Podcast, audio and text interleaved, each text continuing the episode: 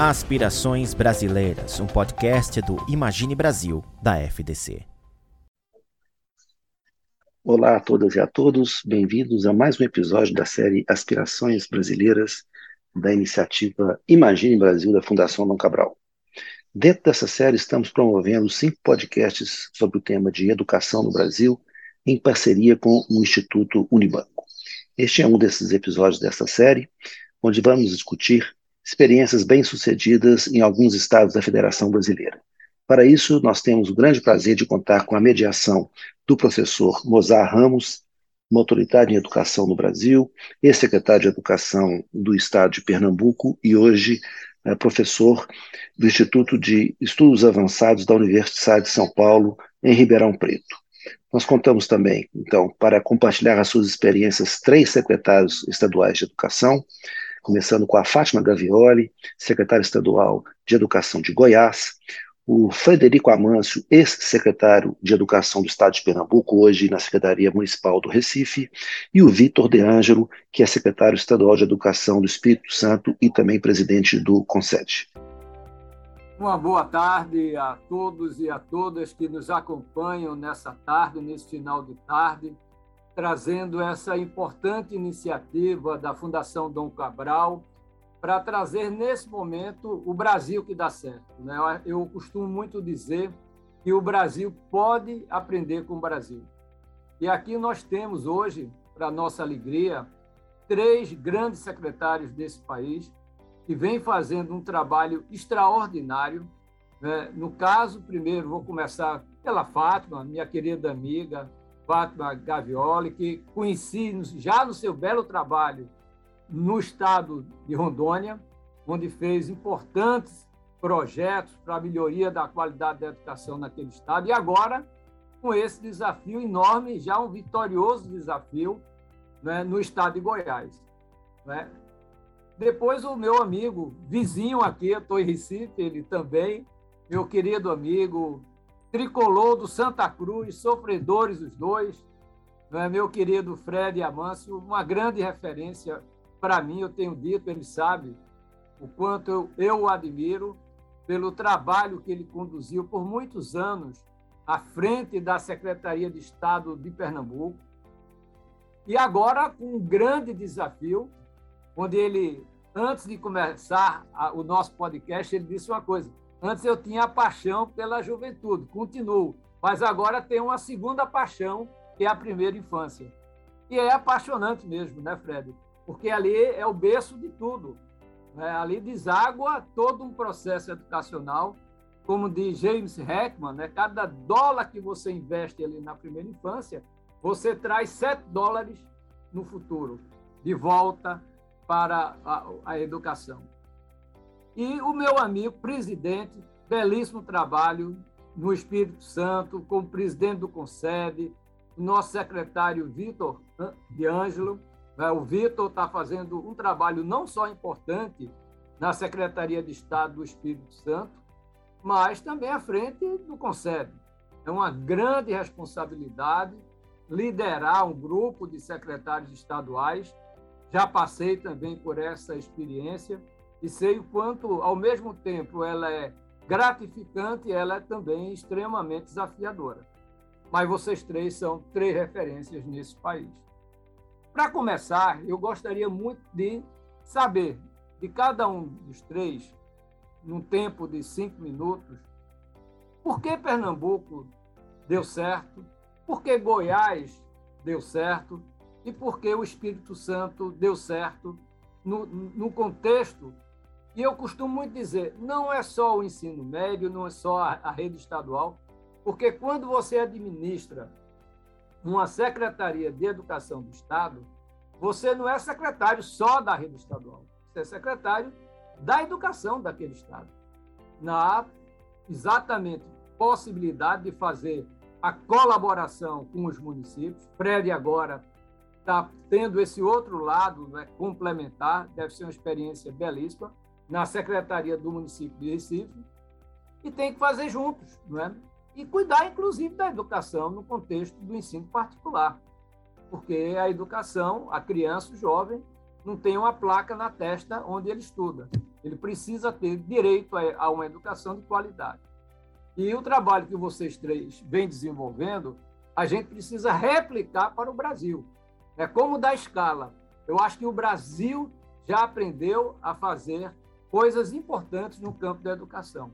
E a gente precisa agora é dar escala e, principalmente, trocar essas experiências, mas a gente precisa saber quais são os caminhos, como eles foram trilhados, né, para que isso, eventualmente, agora a gente pudesse é, co colaborar, é, participar e, principalmente, transferir essa tecnologia para outros estados. Então, eu, eu, eu entendo que a gente poderia começar pela Fátima, nossa aqui representante, aqui bacana, uma pessoa que eu admiro muito pelo alto astral dela também. Fátima, eu começaria por você, em seguida o Fred e depois o Vitor. Pode ser? Pode, claro. É, Mozart, é, boa tarde, é um prazer revê-lo. Isso me deixa feliz. Realmente, agora, depois dessa conversa, vamos poder dizer que estamos voltando todos ao normal, né? Afinal de contas, fazia tanto tempo que não revia tantos colegas assim juntos e a tendência daqui para frente esses encontros também passarem a ser encontros presenciais. Eu quero cumprimentar o Fred, pessoa por quem tenho tremendo respeito, o Fred que fez esse trabalho reconhecido no país inteiro na implantação da escola de tempo integral em Pernambuco, esse fortalecimento da escola de tempo integral em Pernambuco, e o Fred e a sua política pública implantada em Pernambuco, junto com seus governadores, é uma coisa que nós estamos perseguindo até hoje aí nos estados. O Vitor, presidente do CONSED, secretário do Espírito Santo, meu colega, estamos juntos desde 1 de janeiro de 2019 e nós podemos dizer que durante esse período experienciamos aí a, a, a educação remota, depois a educação híbrida, né, Vitor? Isso exigiu de nós uma, uma resiliência e principalmente uma, uma vontade tão grande de não deixar as nossas crianças desassistidas durante a pandemia, que só foi possível graças a essa união que nós temos dentro do nosso próprio colegiado, do nosso conselho de secretários. Então, é um prazer muito grande estar com todos vocês aqui. Bom, é, o que eu posso falar de assim, por que, que Goiás tem dado certo na, na aprendizagem, tem dado certo nos, nos resultados, por que, que Goiás ele tem crescido? Eu vou repetir uma frase de quando eu cheguei em Goiás, a imprensa me perguntava assim: a senhora sabia que Goiás é primeiro lugar no IDEB? Sim, claro, eu sei. Aí ele dizia assim: a senhora não está com medo? Eu, não, claro que existe um temor em você assumir uma rede que tem o primeiro lugar, porque é muito mais difícil manter de verdade do que você chegar. Chegar não é tão difícil às vezes, mas manter essa colocação aí, que é interessante porque é um primeiro lugar onde você não é sequer 50% daquilo que deveria ser aprendido, mas você está lá, você está lá nessa posição de primeiro lugar. E, e depois, é, aos poucos, conhecendo a rede, nós estamos conseguindo compreender por que Goiás tem demonstrado ser um estado tão determinado em relação ao processo de aprendizagem. Primeiro, existe sim, dentro do estado de Goiás, uma intenção de seguir a política pública de educação independente de governos, que foi o que Sobral fez, que é o que o Ceará faz e que tem dado muito certo. Então, não é uma coisa assim, essa política tem que morrer, porque essa política é uma política que foi implantada no governo passado com o secretário passado. Não, essa política é boa, essa política é importante para nós, então vamos mantê-la e vamos também ampliar essa política na rede. Então, quando você rompe, quando você quebra, quando você não tem a continuidade na educação, Mozart, isso é uma catástrofe. Então, eu acho que o primeiro passo foi aquilo que é bom nós vamos continuar e vamos aprimorar, tá? Nós também ampliamos aqui no estado de Goiás, desde 2019, a carga horária em português e matemática foi uma necessidade que nós tivemos é, de trabalhar mais português e matemática com as nossas crianças. É lógico que isso impactou a rede de forma positiva, mas eu acredito assim, Goiás também dá certo, porque a política pública da busca ativa é muito forte é, esse combate à evasão ele é muito forte e nós também temos que nos dispor às vezes de alguns investimentos, falar vou abrir mão desse investimento para criar aqui uma bolsa estudo que traz o meu aluno do ensino médio de volta. Então, a gente tem hoje uma bolsa estudo que já colocou de volta na rede, só em 2022, mais de 70 mil alunos que tinham evadido. Então, é, é essa, essa avaliação que eu faço agora é de um grupo coeso de docentes que, quando você fala para eles, olha, vamos fazer uma formação, e na pandemia ela foi sempre de forma online, né?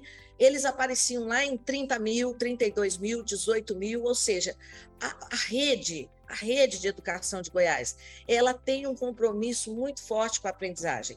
Os técnicos da educação de Goiás são técnicos que estão aqui na Secretaria de Educação já por três, quatro governos. A educação integral do Estado de Goiás é conduzida pela professora Márcia Rocha, que é uma professora que está aqui há muitos anos. Então, essa coisa de vamos trocar, vamos substituir pelo prazer de substituir, porque mudou agora a sigla partidária verde para amarelo, verde para vermelho, não existe para nós aqui. O que importa para nós é o quanto você está disposto a continuar se envolvendo e fazendo o que você faz pela nossa rede pública de Goiás. E lógico que é, ter dado essa assistência, firmar parcerias com os municípios através da Undime e trazer o terceiro setor foi muito importante. Eu não sei como é que algumas pessoas conseguem trabalhar é, e ter experiências, por exemplo, exitosas sem contar com a ajuda do terceiro setor. O terceiro setor, ele vem para nos apoiar, para nos ajudar, e nesse momento, nesses últimos anos, Mozart, se não fosse o terceiro setor, eu também nem sei te dizer o que teria sido, porque o norte que a gente sempre teve, ele, ele, ele ficou ausente, né? ele esteve ausente até pela alta rotatividade de pessoas no Ministério da Educação. Então, nesse momento, eu posso te dizer que a continuidade, que o aprimoramento, que a formação pedagógica, que o terceiro setor, que a parceria com a Undime e que a forma aguerrida que a equipe tem, seja na escola ou seja na SEDUC, né, é, de se reinventar, de buscar novas formas de ensinar, foi o que, sem dúvida, garantiu para nós um bom resultado é, nas avaliações externas e internas. E para encerrar, eu fiquei muito feliz quando eles divulgaram as prévias do, do IDEB, Vitor. Eu fui ver a participação do Estado de Goiás na prova, no dia da prova. E nós estamos com 88% de participação na prova do, do SAEB, em plena pandemia, com 88% de participação. Então, assim, vocês sabem disso. É um mérito dos nossos professores da rede. Você botar 88% das crianças para fazer uma prova depois de dois anos, realmente tem que ter uma rede extremamente abençoada, né? Então, eu tenho a felicidade de estar aqui hoje, nesse momento, espero poder levar essa boa experiência para outras para outros lugares a partir do ano que vem. Com você agora, Fred. Mozart, é um prazer poder estar com você, poder estar participando aí desse, desse, desse encontro, né? agradecer aí o convite, né? cumprimentar a Fátima, né? o Vitor, né? nós tivemos a oportunidade de trabalhar juntos, né? quando, quando estive como secretário de Educação é, do Estado de Pernambuco, é algo que você conhece bem, Mozart, que já foi secretário de Educação também do Estado de Pernambuco, conhece um pouco da nossa história, mas, enfim, dizer da nossa satisfação e poder falar um pouco né, desse trabalho que foi desenvolvido pela Rede Estadual de Pernambuco ao longo né, dos últimos anos, né, e todo esse crescimento que a gente vem experimentando. Acho que um, acho que um ponto importante para a gente destacar, primeiro que Pernambuco ele sempre tem uma tradição muito grande na educação, né, o centro da educação. Na verdade, Federal de Pernambuco tem toda uma tradição, uma história na educação do país. E acho que o Estado sempre teve alguns bons projetos e umas experiências extraordinárias é, que começa, por exemplo, né, com o projeto de Escola Tempo Integral, o primeiro grande projeto de Escola Tempo Integral, que nasceu lá em 2014 com o Estado Pernambucano, uma primeira grande experiência, né, e depois passou por um processo de expansão. Mas, num dado momento, acho que o que se percebeu aqui no Estado de Pernambuco era a importância de ter, sim, bons projetos, de investir numa continuidade, mas numa construção de um grande plano estratégico, né, acho que a Fátima destacou um ponto muito importante, que pudesse transformar a educação, em definitivo, no Estado, numa grande política pública independente de governos. Né? Então, a gente tem, sempre teve boas histórias para contar, mas que pudesse ter uma continuidade. E ter um, um grande plano estratégico para a gente poder dar continuidade a esse projeto ao longo dos anos, acho que foi uma decisão muito importante que foi tomada. Foi feito um grande diagnóstico é, da educação do Estado. É, o Estado é, sempre teve aí é, em posições mais baixas do IDEB, por exemplo, do ensino médio, 21º, 20 22º, né? e mesmo tendo bons projetos. Né? E aí, o passo que foi dado importante foi a construção desse grande plano estratégico a partir da própria rede, para a definição de quais seriam os grandes eixos estratégicos para serem trabalhados ao longo dos anos para que a rede de Pernambuco pudesse avançar. Algumas decisões importantes foram tomadas, porque fazer gestão e também na educação é saber estabelecer prioridades. E as, quais foram as grandes prioridades do Estado? primeira grande prioridade é fazer um investimento robusto né, contínuo, porque você não transforma a rede da noite para o dia, na melhoria da infraestrutura da rede, você poder efetivamente ter a melhoria da qualidade da infraestrutura da rede. Ter um olhar né, para o campo pedagógico, você trazer inovações pedagógicas, não só do ponto de vista né, dessa transformação, do fortalecimento desse trabalho no dia a dia das escolas, muito importante, como a Fátima destacou, mas especialmente a gente poder trazer um novo olhar para o ensino médio de forma que ele se tornasse mais atrativo, porque o diagnóstico também mostrava uma realidade do Brasil que cada vez o jovem achava o, o ensino médio pouco interessante. E isso acabava afetando o seu desempenho. A gente teve uma preocupação muito grande de construir um modelo de trabalho aqui em Pernambuco que cada vez mais atraísse mais os jovens, tornasse o trabalho desenvolvido nas escolas mais atrativo para os jovens, inclusive para fins de redução né, da evasão e do abandono escolar. A gente poder, e aí nesse sentido, né, foi desenvolvida uma série de estratégias, por exemplo, como a construção, mesmo antes de existir a BNCC a nível nacional, Pernambuco tomou a decisão de construir seus parâmetros curriculares, como se fosse a nossa BNCC aqui do estado do Pernambuco, a construção de um currículo que efetivamente fosse vivo no dia a dia das escolas e trabalhado pelos professores. Tem uma estratégia né, de gestão por resultados, também foi uma decisão muito importante. Estabelecimento de indicadores, monitoramento desses indicadores em todas as escolas, em todas as nossas regionais, para que todos pudessem ter a percepção, a partir de resultados de avaliação, o que, que precisaria melhorar, em que precisaríamos avançar.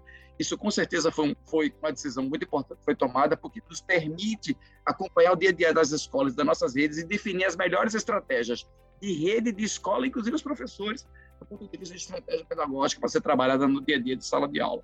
Decisão também muito importante.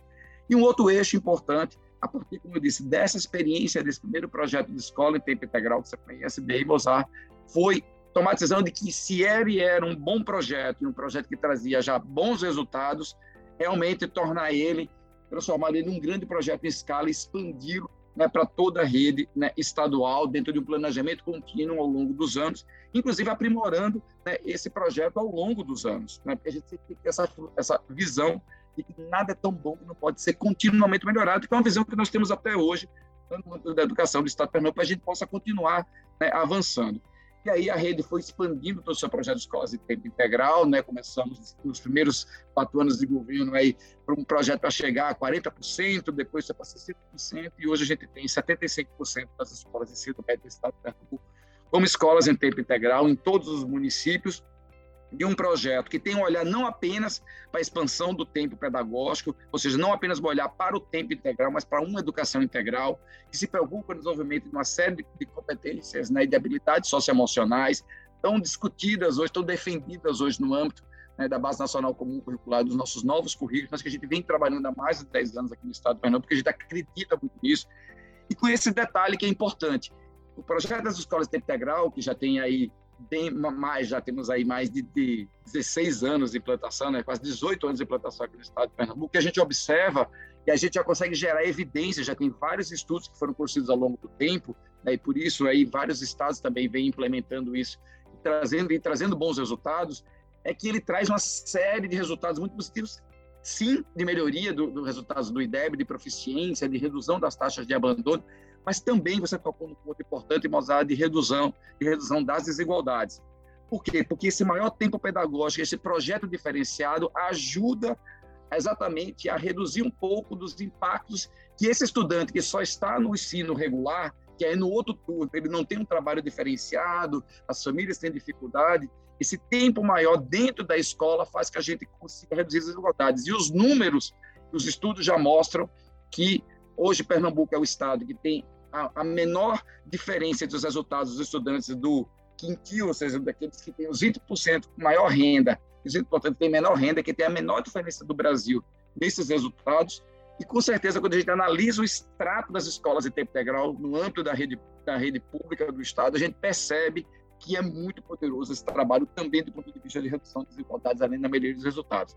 Mas, enfim, mas se for uma série de decisões importantes que foram tomadas, que vem ajudando o Estado a evoluir, o Estado saiu aí naquela época do 20 vigésimo primeiro em 2015 chegou ao primeiro lugar do Brasil e a gente fica muito feliz né, de poder estar dividindo esses três primeiros lugares entre estados como Goiás e Espírito Santo, que também faz um trabalho extraordinário é, no âmbito do ensino médio aí ao longo dos últimos anos. Muito bem, Fred. Agora tenho o prazer de passar a palavra para o Vitor. Mozart, obrigado. Boa tarde para você, para Fátima, para Fred. Prazer muito grande estar aqui de novo conversando com vocês, ainda que virtualmente. Né? alguns com, com mais contato que a gente tem, naturalmente, por causa da Fátima, ainda secretária de Estado, outros é, é, nem tanto, então essas horas, nessas horas a gente tem sempre o prazer de revê-los. Entender por que, que uma rede melhora é entender uma trajetória que, que não é simples e talvez nem seja linear também. Então, acho que na linha do que Fred diz, ele apontou tantas coisas, e isso expressa basicamente o quê? Não tem uma só coisa, né? Porque é isso. É complexo, tem idas e vindas, é, não tem necessariamente uma receita que é tal qual replicável num outro estado. Então, se eu pudesse, até para me diferenciar das respostas anteriores, escolher uma coisa a título de princípio, né? Porque senão a gente fica assim, não, eu, aqui eu fiz um programa tal, eu fiz isso, fiz aquilo, e aqui também teve, teve uma coisa, teve outra. Mas eu não sei efetivamente se estas coisas se dariam tal qual se deram aqui em outro estado, porque o momento de implementação é diferente, as condicionantes são distintas, e, claro, eu não estou desconsiderando que tem é, políticas sobre as quais a gente tem um razoável consenso, e não há muita evidência, não há muita dúvida de que aquilo é positivo e aquele é um caminho. Por exemplo, a escola de tempo integral, não há dúvida. Mas será que o modelo é o mesmo? Será que a carga horária é exatamente a mesma? Tem uma série de coisas. Mas eu diria, em síntese, é, e, de novo, para me diferenciar, mas para contribuir, que o que permitiu ao Espírito Santo avançar para o patamar que ele tem hoje, e que Fátima disse, um patamar vergonhoso ainda, né? Quando a gente olha em termos absolutos. É só em termos comparativos que a gente está fazendo essa discussão é nada mais, nada menos do que profissionalismo. Sabe? A gente está falando da profissionalização da educação. E aqui, profissionalização não tem como contraponto amadorismo, porque eu não poderia dizer de maneira nenhuma que aqueles que não estão em quaisquer rankings são amadores, não é disso que eu estou falando. Eu estou falando que é de uma postura profissional a partir da qual vai se desdobrando uma série de coisas que meus colegas já tocaram. Por exemplo, é, você não descontinua uma política só porque trocou o governo, quando você tem uma, uma postura profissional diante daquilo. Né? É, talvez a antítese do profissionalismo seja não a política, que ela em si não é negativa, mas a politização né, da educação. Quando a gente tem essa postura profissional, você começa a pensar nos critérios para a seleção dos seus próprios profissionais, de fato. Né? Como vai escolher gestores para as unidades escolares, quais são é, os critérios e os pesos que vão ser dados no processo de escolha das pessoas que trabalham na secretaria como tomadores de decisão, né? no nosso caso aqui da estrutura, desde um secretário, e aí cuja escolha não é minha, mas do próprio governador, mas abaixo de mim, como é que aparece um subsecretário, como é que ele chega a ser subsecretário, gerentes, subgerentes, superintendentes. Aqui nós fizemos, aí já na minha gestão, seleção para superintendentes, para as regionais, temos um curso de formação de diretores que já está sendo aprimorado, quer dizer, quando o Fundeb precisamos tivemos que atualizar a lei do Fundeb agora do ICMS porque ela trazia como uma das condicionantes algumas questões que a nossa a, a, nossa normativa não previa. Por quê? Porque a gente tinha normativas anteriores a isso que o Fundeb agora está apontando como um horizonte a ser né, perseguido. É, Então, estou aqui citando alguns exemplos, poderia adicionar, lógico, a tão falada política baseada em evidências, né? que nada mais é com outro nome, isso que eu estou falando, porque é o avesso de fazer política com base numa visão meramente política, né? É, mas sim pensar de um ponto de vista profissional o planejamento, os critérios para se tomar decisão dentro de um planejamento, né? como os projetos, os programas e as ações são organizados, são monitorados, são executados, enfim. É, eu acho que quando a gente passar né, a, a enxergar a política educacional como algo que necessita, de forma assim, primordial, dessa postura, que passa muito por uma ideia de valor, que é como a gente enxerga as coisas, as outras coisas vão se desdobrando a partir daí. Elas podem dar certo ou dar errado, e é uma outra história, mas a maneira como a gente escolhe pessoas, se planeja e executa o que tem que fazer, parte desse, dessa premissa. Quando essa premissa está equivocada, sinceramente, eu arriscaria dizer que a gente pode copiar o programa que for, do lugar que for, isso muito dificilmente terá sustentabilidade a longo prazo, porque a cultura local, a, o modo como as coisas acontecem naquele estado ou naquele município, vão acabar minando, é, e é uma questão de tempo, aquilo que em outro estado funcionou, não porque é só um programa, né? mas porque era um programa que pressupunha algumas outras coisas. Então, veja, é, a coisa mais fácil, no final das contas, é copiar a Escola de Tempo Integral de Pernambuco mas ela não é só uma escola em tempo integral, com uma metodologia. É, tem todo um ecossistema, né? E Fred sabe muito bem que passa desde como você seleciona o diretor, monitora o trabalho desse diretor, como é que ele trabalha com a sua escola. Então, não é a escola em si, é um ecossistema todo. Criar, portanto, uma escola porque Pernambuco criou, é, não necessariamente traz o mesmo resultado, a gente, porque a premissa precisa ser modificada, né? E aí tem uma mudança, claro, que começa no nível dos governadores, né? Porque se eles não olharem para uma secretaria de educação, e no, no, caso dos prefeitos também, para as secretarias municipais, se eles não olham para as suas pastas na área da educação com este olhar, já, já é quase um pecado original, né? Porque muito possivelmente o secretário vem em decorrência de um olhar que não parte dessa premissa. Se a premissa é essa, da parte do próprio governador e do prefeito, então é muito mais difícil que o seu secretário não esteja alinhado com isso, porque nem se chegaria ao nome dele se o perfil dele não ou dela não fosse este. E aí é mais improvável ainda que na sequência isso não seja replicado em todos os níveis da secretaria e em tudo que a secretaria faça.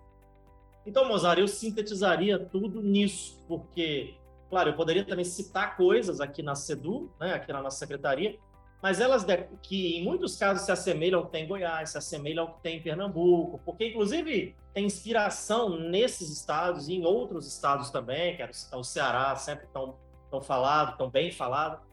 Mas no final das contas, eu, na minha resposta, eu jogaria a luz sobre esse outro lado, que na verdade é premissa, porque é valor, é, é como você vê todas essas coisas. Obrigado, Vitor. É, eu poderia sintetizar alguns pontos que me parece que são comuns na visão de vocês. Por exemplo, é, a começar pelo que Fátima colocou, Fred também reafirma e eu entendi também do próprio Vitor, que é a importância da continuidade, aperfeiçoamento né, e dar, portanto, uma condição de que a qualidade seja para todos os estudantes da rede. Esse é um grande desafio que a gente tem, o da equidade. É, Vitor tocou no ponto que também Fred traz de um diálogo também muito importante, que é a qualidade e a profissionalização da gestão. Eu me lembro bem, Fred, quando o Eduardo, o nosso saudoso governador Eduardo Campos assume, né, eu tinha feito parte da gestão do governador Jarbas Vasconcelos, né, e Eduardo ele disse assim, uma coisa muito importante, ele disse: olha, a gente não vai descontinuar o que está dando certo, mas a gente tem que levar para todos os pernambucanos. Eu acho que essa visão de estadista de Eduardo ajudou muito no caso de Pernambuco. Né?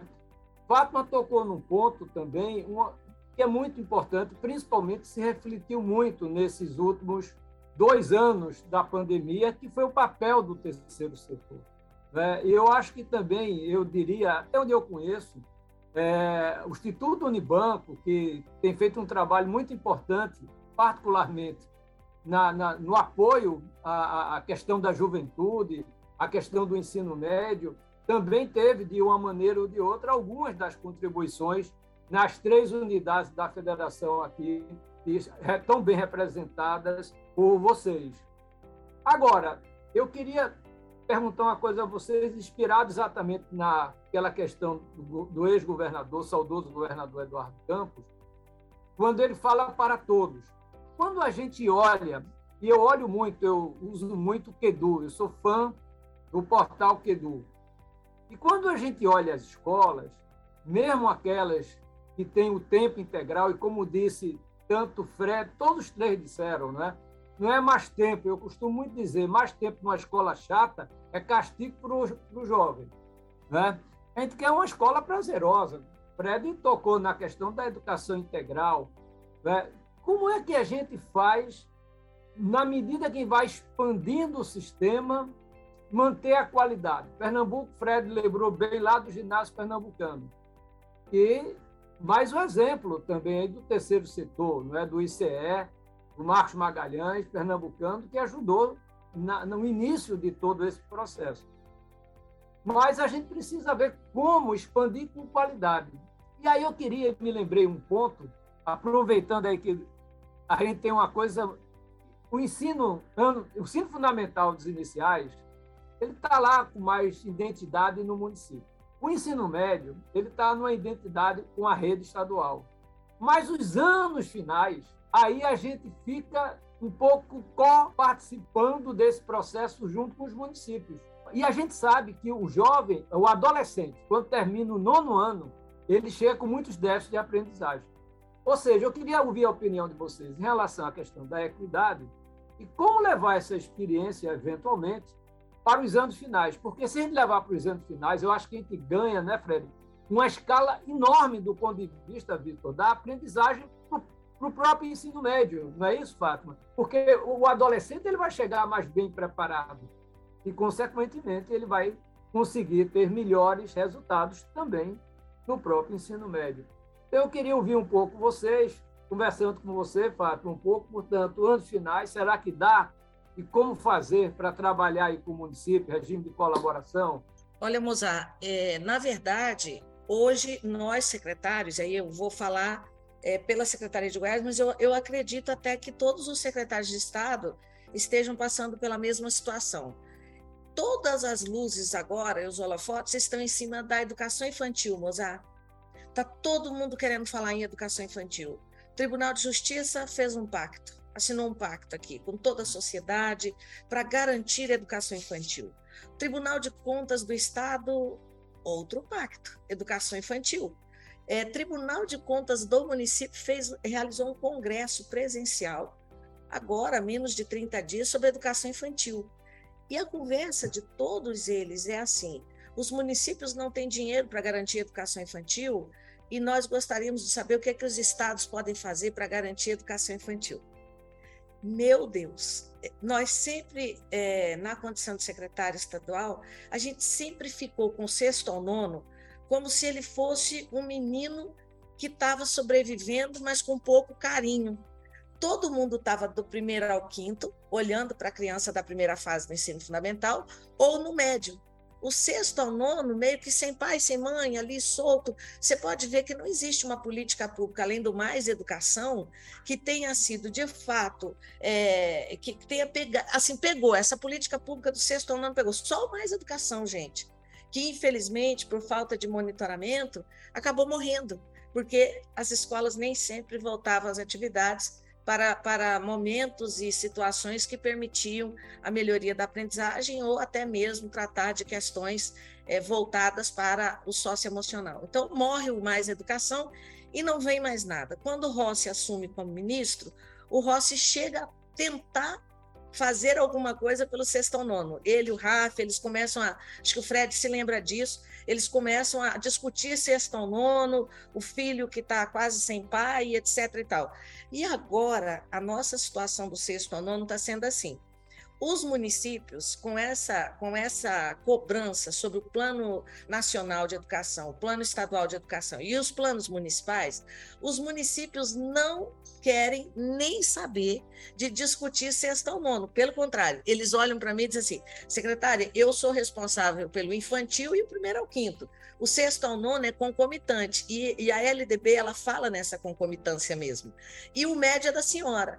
Só que essa concomitância é, não, não tem. Eu estou atendendo de 246 municípios hoje, eu estou atendendo 172, sexto ou nono.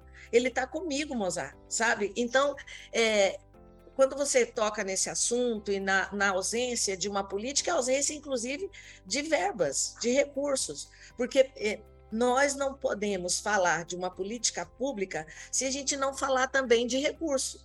Então, com o novo ensino médio, a gente não tem como negar que o oitavo e o nono ano, eles passam a ter agora para nós um papel extremamente importante, mais importante do que sempre tiveram, nessa chegada do menino lá no primeiro do médio. E quando eu vou falar agora da rede de Goiás, quando eu termino o nono ano aqui em Goiás, eu tenho uma quebra de 22, 23% de alunos que deixam de ingressar no, no médio.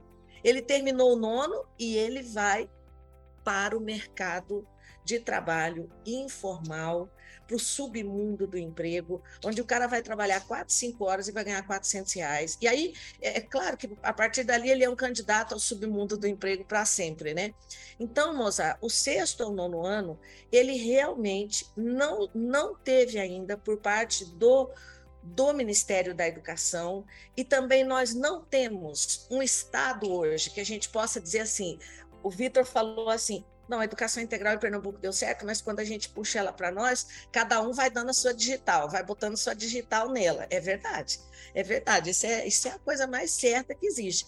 E o sexto ou nono? Que estado que eu vou lá buscar para botar a minha digital? Qual é o Estado que está conseguindo ter uma política pública voltada para o sexto ao nono, que evita a evasão da, dele entre o nono e o primeiro do ensino médio, e que pode trazer para esse menino, numa idade extremamente delicada, que é essa, essa adolescência e pós-adolescência, é, um, um, sentido da vida, né? do, do que é o sentido da vida. Então, eu falo para vocês que o que os prefeitos estão propondo não é uma parceria para a gente trabalhar o sexto ao nono. Que os prefeitos, e aí eu estou falando pelo Estado de Goiás, eles estão me propondo que eu assuma o sexto ao nono. A senhora vai assumir o sexto ao nono. Tá bom, então eu vou ficar com o sexto ao nono no estado de Goiás. Uma coisa que já está praticamente resolvida na maioria dos estados, mas aqui não está, Mozart. Aqui eu tenho 172 municípios que eu estou do sexto à terceira série do ensino médio. Tá, e agora, com esses pactos que estão sendo assinados de que o Estado também deve financiar a educação infantil? Então, hum. tudo isso, é, esse, essa possibilidade da gente ter voz aqui hoje, Mozart, ela é bem rara neste momento. Dar voz para que a gente possa falar com o coração e com a, a experiência que nós estamos tendo de estar na gestão pública de educação desse país nos últimos 10 anos, a maioria de nós aí sempre está por ali ou por aqui, mas na gestão de educação. Ela também nos credencia a dizer que o sexto ou nono ano, a tendência natural é os prefeitos nos devolverem e, e aí, não, secretária, mas agora, na nova lei do Fundeb, tem o VAT, tem o VAT, tem o VAF, e o aluno é, do sexto ao nono se pode ver que já está definido. Não, eu e o, e o Vitor estamos num grupo de governança. A gente sabe que o que está definido lá é educação infantil e, e acho que do primeiro ao quinto, eu não sei, Vitor, se foi definido já os valores, mas o médio e o sexto ao nono está congelado pelos próximos anos está congelado, inclusive, através de, de lei aprovada no Congresso Nacional. Então, como que a gente pode falar em avanços se nenhum Estado brasileiro até agora conseguiu criar alguma coisa do sexto ao nono que pudesse, ao menos, ser copiada né, e levada para outros estados? Conversando com o Davi da Natura, ele me falou que o Instituto Natura prepara esse material. eles começaram a preparar esse material.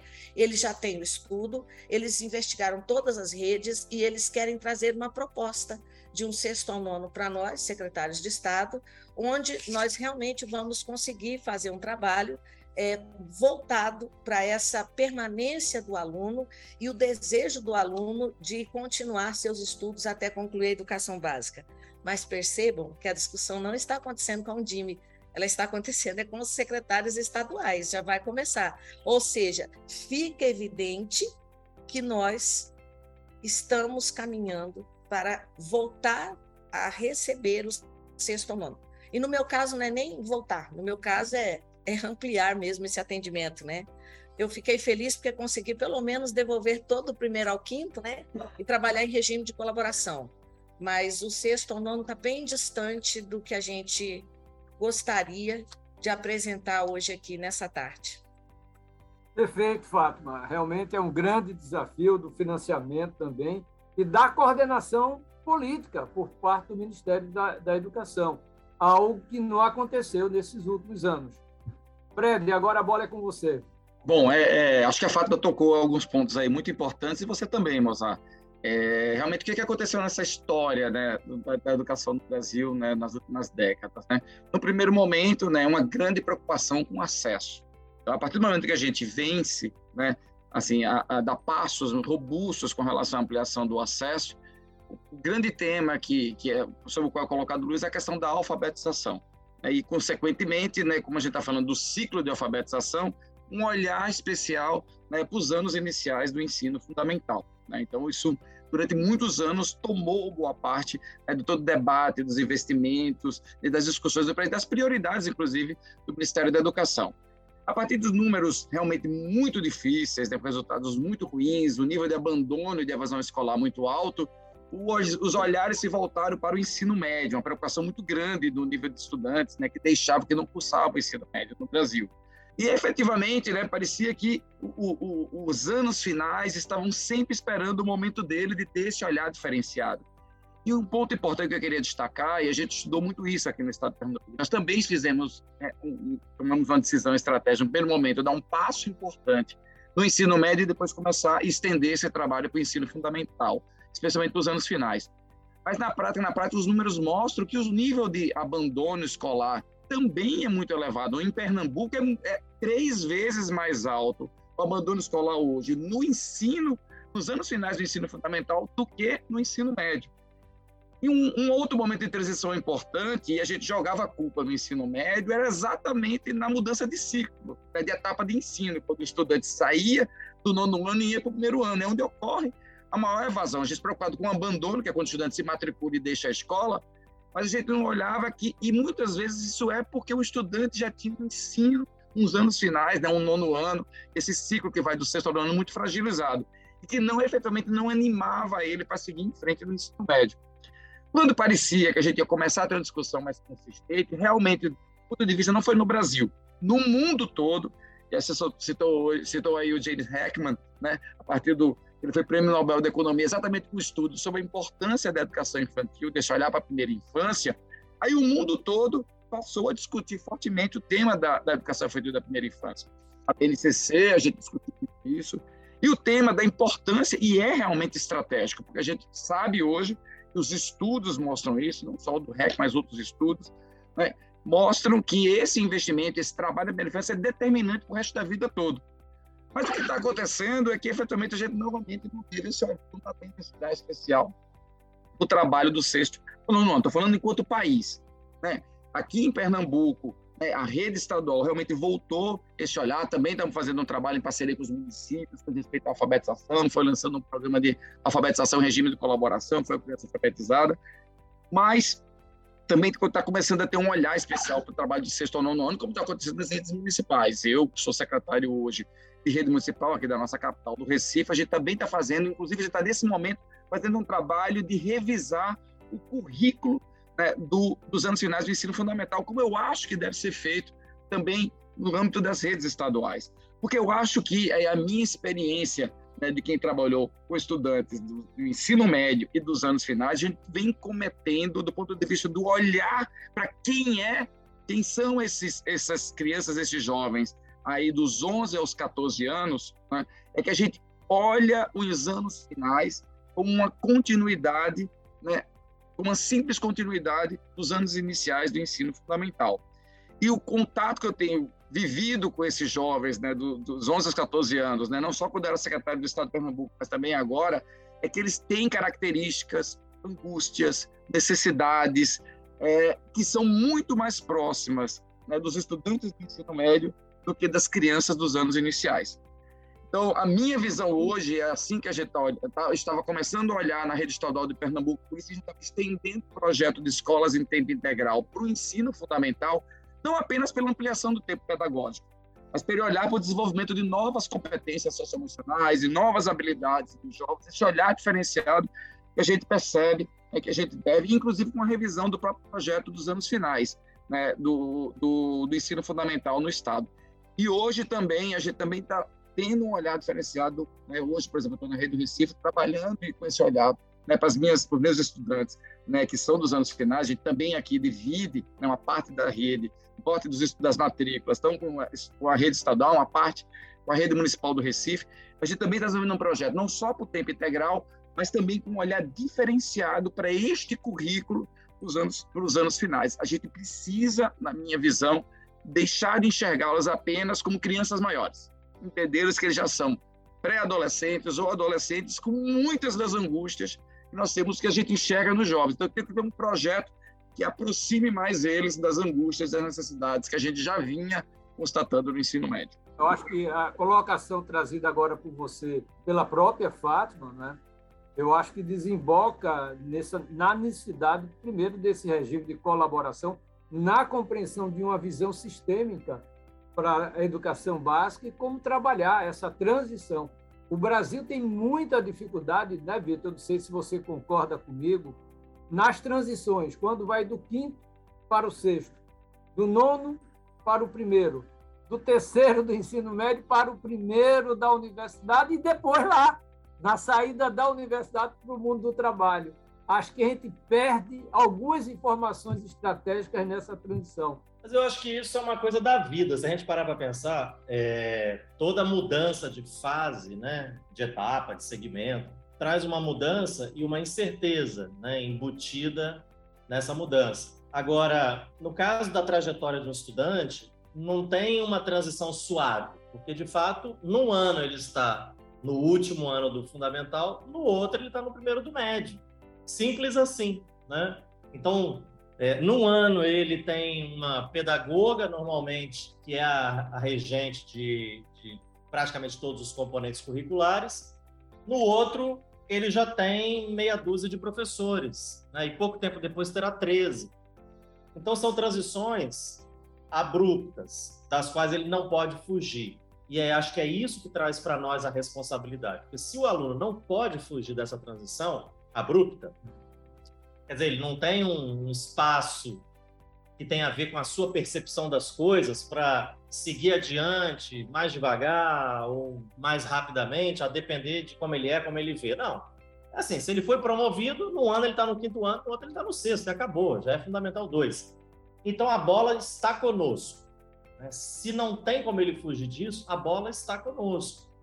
E eu acho que é, todos aqui têm né, é, razão nas falas que fizeram, porque de fato a gente se planeja razoavelmente mal né, para essas transições, tratando o aluno que chega quase como uma tábula rasa, é como se ele chegasse pronto, nós estivéssemos ali esperando por ele, mas ao mesmo tempo como se não tivéssemos compromisso, né, uma, no sentido de uma obrigação de, estando com a bola, darmos um jeito para suavizar essa transição. Então a gente já começa começando, né?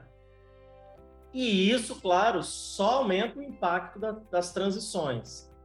E o que Fátima falou foi muito interessante, né?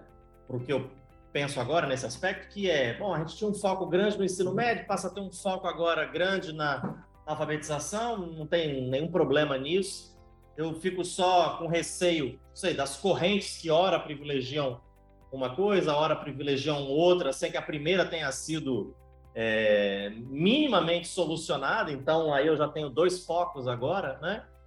Mas, de fato, eu entendo que não tem jeito. Né? E eu falo isso aqui para os servidores da nossa rede, eu falo, não tem como, na educação, ter um foco só, porque os problemas e os desafios, eles são muito grandes para serem reduzidos a apenas um, que não pode ser só o ensino médio, nem só a alfabetização, nem tampouco só o Fundamental 2, inclusive como transição de uma coisa para outra. Né? Uma passagem que liga ali a primeira infância, o, os anos iniciais do Fundamental, com depois o ensino médio, já o mundo do trabalho, sabendo que muitos desses jovens, inclusive, chegam trabalhando ou com a necessidade de trabalhar nessa, nessa etapa. Então, a gente é, precisa, né, com todos os riscos que envolve dividir as forças e as energias que já estão hoje divididas entre o médio e o fundamental 1, também olhar com atenção para o fundamental 2. Porque senão adianta pouco o esforço é, para o que nós estamos fazendo agora, porque ele vai acabar se perdendo no meio do caminho. Né? Porque sem, se o Fundamental 2 é ponte entre o Fundi 1 e o ensino médio, bom, se não tem uma ponte minimamente sólida, ele não vai chegar lá. Né? É possível que ele esteja alfabetizado, a gente vença esse desafio, mas perca esse aluno para alguma outra coisa. E há várias, e há várias coisas que concorrem é, com o estudo no, e com o sucesso escolar ao longo da trajetória de todos os estudantes. Aqui na nossa rede, nós temos um debate parecido com o de Goiás, é, com um, um pequeno ingrediente a mais, que é um termo de ajuste de gestão que o Tribunal de Contas do Estado propôs aos municípios e ao Estado para reordenar as redes, tanto nos anos iniciais quanto nos anos finais. No caso dos anos iniciais, de modo a não ter concorrência, e nos anos finais, podendo ter algum tipo de combinado, do tipo o município pode atender o quinto, o, o, o, o sexto, sétimo, o estado nono é, e o oitavo, o oitavo e o nono anos, ou o município pode atender tudo, o estado pode atender tudo, e pode ser de município a município, né? Não tem problema. Mas tem esse ingrediente a mais que, de alguma maneira, é uma é uma força que impulsiona essa discussão, porque ela fica muito ou adormecida ou num jogo de empurra, como Fátima disse, né? E invariavelmente empurrado na direção dos estados, né? Mas aqui, para fechar, sei que já estou me alongando, assim, uma preocupação que nós tivemos no Fundamental 2 é com a distorção idade séria. Né? Assim, eu teria vários exemplos, mas eu vou pegar isso. Porque esse indicador, ele é, ele é muito eloquente sobre o tamanho do desafio. No sétimo ano, aqui na nossa rede, nós temos o ápice da distorção idade séria. Um terço dos nossos estudantes, tão cedo, né, é, já tem dois anos ou mais, e, e, a gente foca muito nos dois anos e não no ou mais, porque já tem gente a essa altura com três anos de diferença entre a sua idade e a série correspondente à sua idade. Então, nós temos feito aqui um trabalho para correção desse fluxo. É um trabalho para promover um, um, um sucesso escolar ao estudante, entendendo que uma vez que isso deságua exatamente no Fundamental 2 e logo cedo no Fundamental 2, né, nem no finalzinho, é mais para o início, isso vai trazendo prejuízos muito sérios à continuidade e à chegada desse estudante lá no ensino médio, onde a gente vai ter a nossa escola de tempo integral e outras políticas que foram, que foram priorizadas em anos anteriores. A gente trouxe aqui no Espírito Santo a escola de tempo integral também para o Fundamental 2, foi uma estratégia que nós usamos para facilitar a passagem desse estudante do Fundo 2 para o ensino médio, para que a ruptura que é da etapa também não seja uma ruptura da oferta. Então ele só tem escola de tempo parcial e de repente ele cai numa escola de tempo integral quando cai também no ensino médio. Então a gente tem tentado dar alguns passos que eu julgo serem importantes, mas eu preciso reconhecer, a gente não tem, é, da mesma forma que já foi dito aqui por Fred e Fátima, dado é, soluções tão sistematizadas ao Fundamental 2 como temos feito ao médio e ao Fundamental 1. E isso pode ser, para concluir, só uma pista, pelo fato de que essas soluções sistematizadas não existem. né? ou não existem eh, em tão grande número.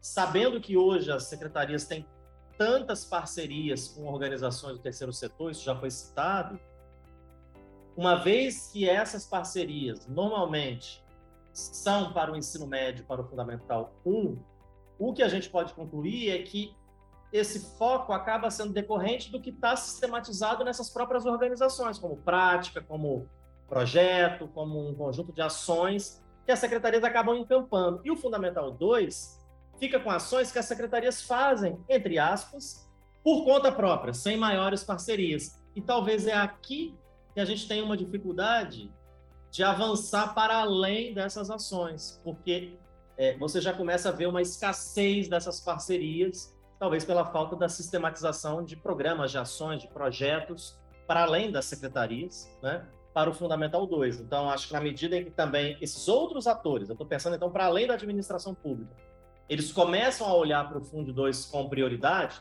como mais uma prioridade, a gente, como administração pública, tende a ter uma condição maior e melhor de empreender políticas efetivas para esse segmento, para essa etapa? Olha, infelizmente, conversa boa passa rápido, né? E eu queria concluir lembrando, Fred, aí um, paraibano porreta, sou um grande admirador dele, Ariano Suassuna, de Itaperoá, na Paraíba, mas muito viveu praticamente em Pernambuco, em Recife, né? Ele costumava dizer o seguinte: ele não era um otimista, porque um otimista é um tolo mas também não era um pessimista, porque o pessimista é um chato. Ele era um realista esperançoso.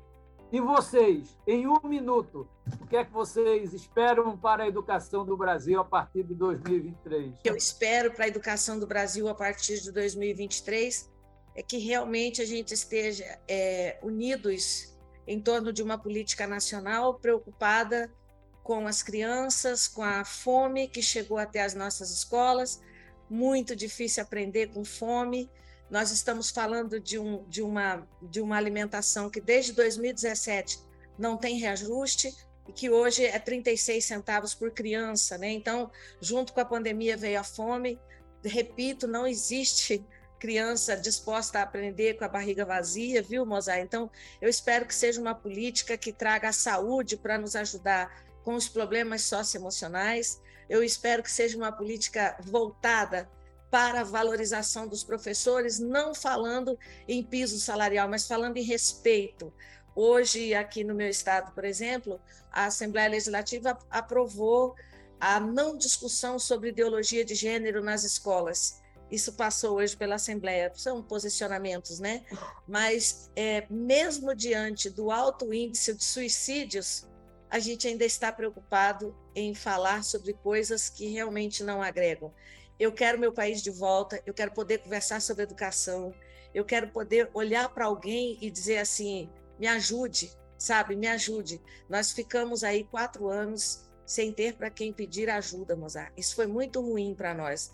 É, e, de fato, eu gostaria de poder conversar como nós fizemos agora, com quem tem o o poder e a caneta de decidir a educação desse país. Na realidade, eu, eu, eu, costumo dizer que eu sou sempre um otimista, viu, viu Mozart? É, mesmo correndo o risco de ser tolo, tá? mas mas é, vai ser com realista esperançoso, sempre, sempre, tá? Eu acho que a gente sempre deve, deve ter, e esse, principalmente para aqueles que acreditam no poder de transformação é, da educação. A gente nunca pode perder né, essa esperança muito forte, né, o poder da educação de transformar a vida de tantas crianças e jovens do nosso país. A gente precisa ter a consciência de que este país, o Brasil, a gente vai fazer todas as reformas que, a gente, que, que são discutidas e até necessárias. Mas efetivamente esse país nunca vai se transformar, nunca vai ser um país desenvolvido enquanto a educação não for colocada no topo das prioridades. E o Brasil, né, do ponto de vista nacional, nunca colocou a educação no topo das prioridades. Pior, nos últimos anos, ela vem efetivamente sendo cada vez mais desprestigiada. A gente precisa destacar isso nesse momento. E não dá mais para esperar. Com certeza, eu acompanhei muito de perto a pandemia, não apenas como secretário, já fui secretário de saúde, acompanhei outras áreas daqui do Estado, e eu não tenho nenhuma dúvida em dizer que a educação né, foi a área mais prejudicada de todas as áreas pela pandemia. Porque vai deixar sequelas muito grandes e déficit de aprendizagem muito grande dos nossos estudantes para os próximos anos. Mas, então, já não dá mais para esperar. Se o Brasil não tomar uma decisão estratégica, não é uma decisão pela educação só, é uma decisão estratégica de país mesmo, né? de colocar a educação com prioridade a partir de 2023, a gente vai estar comprometendo, em definitivo, não é só o futuro das crianças, não, é o futuro do país como um todo. Então, não dá mais para esperar. Temos todos que efetivamente nos dar não importa se são municípios, estados, né? o governo federal precisa voltar a colocar a educação no topo de suas prioridades, não só do ponto de vista orçamentário, mas do ponto de vista de política pública, para que a gente possa dar passos mais robustos né, no, na, no, nos avanços da educação no Brasil. Bom, Mozart, eu, bom, primeiro eu queria agradecer a, a, a, oportunidade aqui de dialogar com vocês sobre um tema do qual a gente gosta muito, né, de falar e poderíamos ficar muito mais tempo tratando a respeito dele. É, e é isso talvez que nos angustia, porque quando a gente gosta de alguma coisa, a gente trata esta coisa com muito carinho, com muito zelo. E nos angustia muito ver que a educação não foi tratada assim né, e não tem sido tratado assim por parte importante de quem deveria fazê-lo. Então, o realismo passa por isso, por saber que isso pode continuar, né? E o otimismo passa por querer que isso não continue. E que em 2023, portanto, a gente tenha um país que trate a educação não só como prioridade, mas com a seriedade que ela merece. Né? Eu acho que a educação ela foi tratada, não por todos, evidentemente, e nem pela maioria, certamente, mas por atores importantes. Eu não vou dizer nem como brincadeira, porque eu acho que não é isso, mas com uma seriedade que não era uma seriedade do campo da educação. Né? Era uma seriedade, era uma postura séria de fazer acontecer uma coisa que nada tinha a ver com a educação, mas era feita aqui. Né?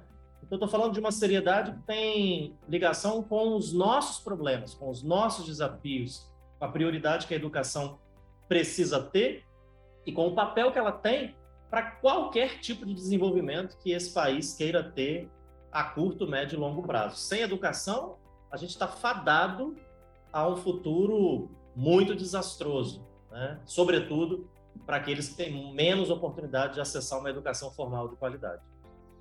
Muito bom, Vitor. Você me lembrou meu último livro, o título, né?